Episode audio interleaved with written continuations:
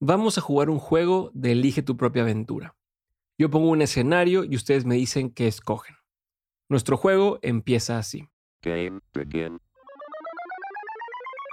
Eres un emprendedor mexicano con una startup que utiliza la inteligencia artificial para monitorear cultivos en el Bajío, o en Chiapas, o en Nuevo León. Bueno, aquí no porque no hay agua.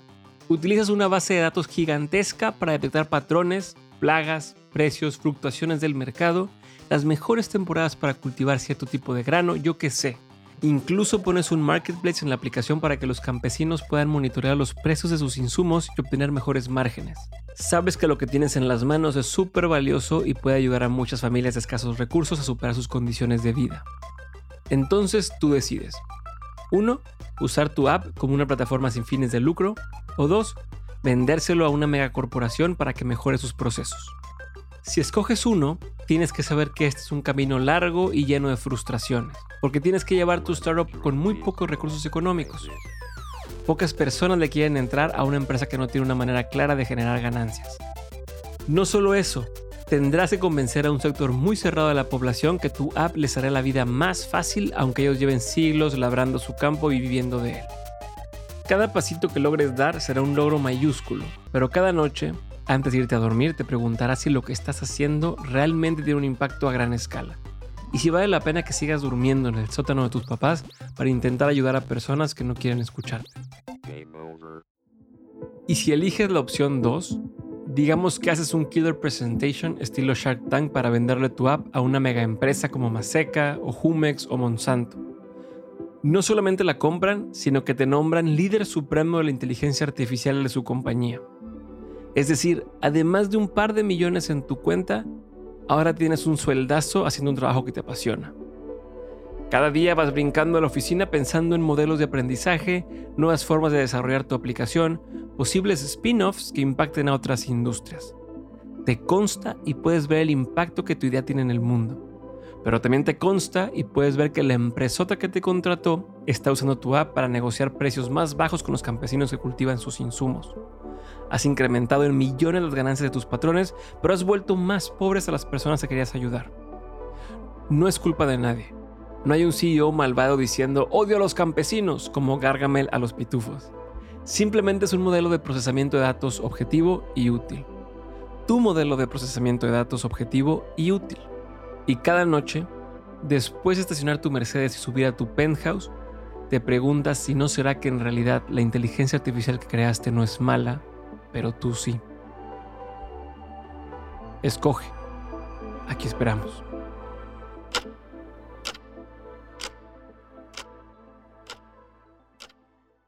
Pues aunque no lo crean, esto ya sucedió. Un grupo de tres mexicanos creó una inteligencia artificial para ayudar a campesinos del Bajío con sus cultivos. El app se llama Rorusi, que significa tomate en rarámuri, su idea es que a través de ella los campesinos tengan acceso a información de forma fácil y entendible y la puedan usar para sembrar, cultivar y negociar mejor. De hecho, el equipo mexicano llegó a la final de Microsoft Imagine Cup en 2022, una competencia de innovación tecnológica y social, obviamente patrocinada por Microsoft, y fueron los únicos finalistas de América Latina.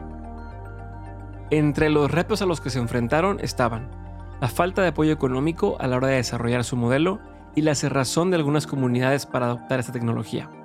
Cerrazón entendible dado su contexto social y económico. Por otro lado, está el caso de Dimaxion Labs en Argentina, un laboratorio de inteligencia artificial dedicado a recabar datos geoespaciales para contribuir a la agricultura. Y si bien su labor puede mejorar también la vida de los campesinos, hace unos meses la empresa fue adquirida por otra empresa que se dedica al mejoramiento genético de semillas.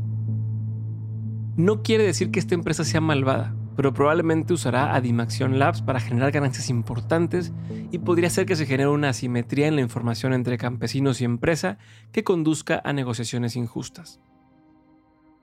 En realidad no creo que un escenario esté completamente bien y el otro completamente mal. Es natural que una empresa se mueva por intereses económicos.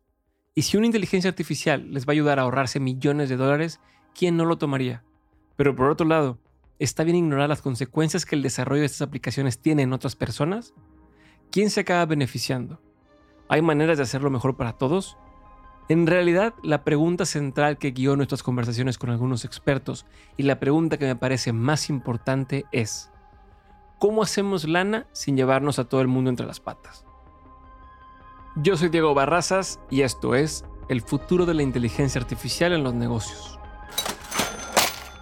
El futuro de la inteligencia artificial, un podcast en cinco partes sobre el presente y el futuro de la inteligencia artificial presentado por Dementes Media y Collective Academy.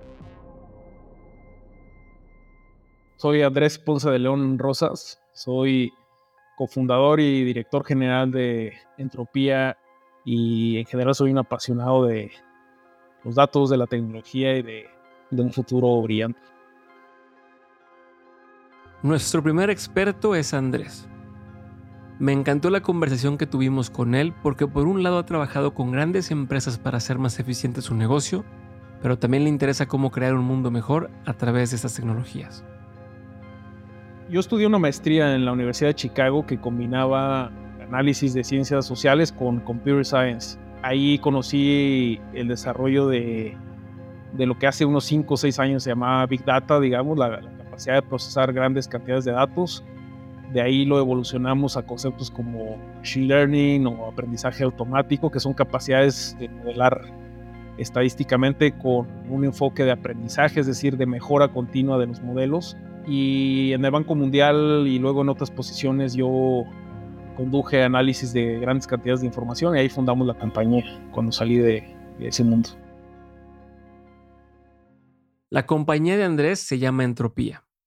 Según sus palabras, tiene como misión empoderar a personas y empresas a tomar mejores decisiones a través de la inteligencia artificial.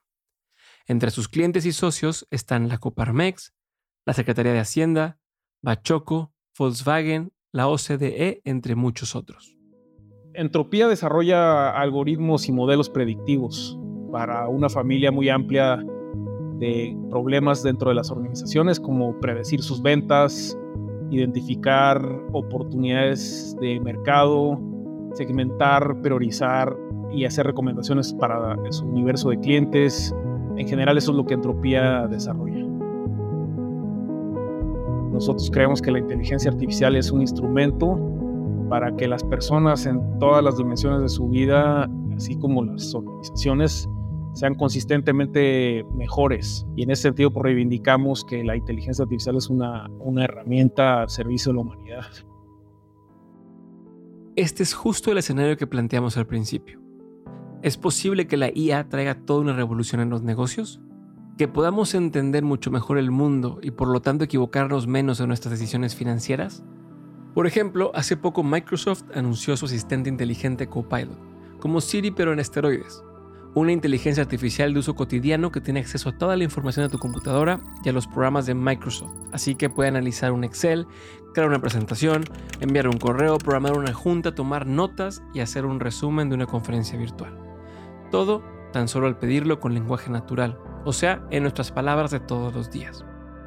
En el video de presentación leí un comentario que dice que si Copilot es tan eficiente como lo anuncian, pronto todos tendremos más tiempo libre generando aún más dinero y tendremos que poner sobre la mesa la idea de una semana laboral de cuatro días. Pensando en esto, le pedimos a Andrés que nos contara algunas de las experiencias positivas que ha tenido en Entropía.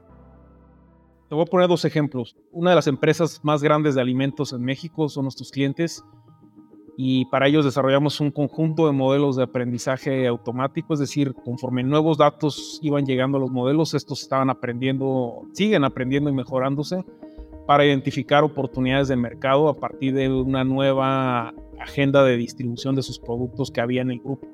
Para esta empresa es difícil saber dónde están sus consumidores y el tamaño de mercado y nosotros creamos un conjunto, insisto, de tecnologías y modelos que permitía tomar en cuenta información interna de la empresa, externa, que incluía incluso condiciones climatológicas que modifican la demanda de sus productos, los patrones de consumo de las familias mexicanas, las características específicas de las regiones de México y todo en un gran motor que permitía que supieran dónde están sus consumidores, cuánto están consumiendo, cómo cambian sus decisiones de consumo conforme ciertos datos se actualizan y qué decisiones podían tomar ellos con base en esta información. Otro ejemplo interesantísimo es el mayor distribuidor de medicamentos en México, que también es un cliente importantísimo para nosotros. Necesitaba incorporar capacidades de predicción de su propio proceso de ventas a toda la organización. Creamos para ellos el modelo más poderoso que hay para predecir series de tiempo. Una serie de tiempo es cualquier información que está asociada a una fecha. Y hoy esta organización tiene una capacidad de alto poder para predecir su propio proceso y ciclo de ventas. De manera que casi que pueden ver el futuro conforme los datos de su propia transaccionalidad se van desdoblando y ocurriendo. Ver el futuro suena a cuento de Asimov, pero en la vida real. Se trata simplemente de una cantidad brutal de información que nuestro cerebro no alcanza a procesar, pero una inteligencia artificial sí que puede hacerlo. Y después lo puede traducir para nosotros en gráficas, imágenes o palabras que podamos entender. La capacidad de síntesis, análisis y presentación de estos datos es hoy por hoy casi de ciencia ficción. Y sin embargo, con cada día que pasa, estas capacidades aumentan exponencialmente. Si antes la tecnología era la extensión de nuestras capacidades humanas, la inteligencia artificial es la creación de modelos completamente inalcanzables para nosotros. Pero, si ese es el caso, ¿significa que nos vamos a quedar obsoletos? ¿Cuál es el punto de un actuario, un analista de datos, un visualizador, un economista, un broker, si va a haber un programa que haga su trabajo en automático? Esto plantea una cuestión muy interesante porque significa que ahora los que están en riesgo no son los trabajos manuales como siempre se pensó. Métanse a YouTube y van a ver que hay una cantidad impresionante de personas soldando, haciendo pasteles, soplando vidrio, cultivando huertos o arreglando coches viejos. Y ahora los que están en riesgo son los llamados white collar jobs, los trabajos de licenciados o ingenieros. Pues yo creo que sí debimos haber tenido una discusión más amplia, eh, porque sí efectivamente la expectativa era que se iba a automatizar lo manual. Y antes que eso, las primeras grandes disrupciones que hubo en inteligencia artificial fue computer vision, visión por computadora y todo lo impresionante que era saber que los carros se iban a poder manejar solos. Y yo creo que dejamos de lado esos meses en torno a esos grandes avances que estaba el lenguaje surgiendo, digamos, el lenguaje como campo de inteligencia artificial, y que ahí iban a estar todos los ámbitos de la vida humana y social la posibilidad de ser impactados. Andrés planteó un punto clave. Si la IA ha logrado dominar de alguna manera el lenguaje natural, eso significa que sus aplicaciones impactarán a todos los ámbitos que utilizan el lenguaje. Esto ya es una realidad. Siri y Alexa son dos claros ejemplos. Pero ahora esas mismas capacidades podrán ser aplicadas a nivel financiero y laboral. Lo que nos lleva a la pregunta central de este episodio. ¿La inteligencia artificial nos va a dejar sin trabajo? o sea, hay disrupciones permanentes de la tecnología a, los procesos sociales en general y, como particularidad a los mercados laborales. yo creo que vale la pena permanentemente todos quienes participamos de esta industria estar contribuyendo a esa discusión con evidencia. Apenas se publicó el primer artículo de los posibles efectos que tiene en el mercado laboral el surgimiento de estos grandes chats y modelos de lenguaje. Y el resultado es impresionante, o sea, todas las industrias se van a ver trastocadas de alguna forma por el desarrollo de estas tecnologías. Mi comentario siempre en torno a esta discusión es que hay que tomar en cuenta los, el efecto net.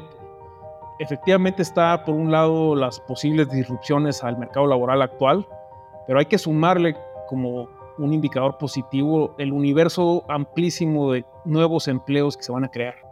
Entonces es clarísimo que, que por un lado están los empleos como los conocemos hoy y las disrupciones que estos puedan sufrir, pero está un universo amplísimo de nuevos empleos que seguramente se van a crear y que además yo soy un optimista, van a crear nuevas condiciones de desarrollo para muchísimos y más amplios sectores que nunca en la historia de la humanidad. Andrés tiene razón.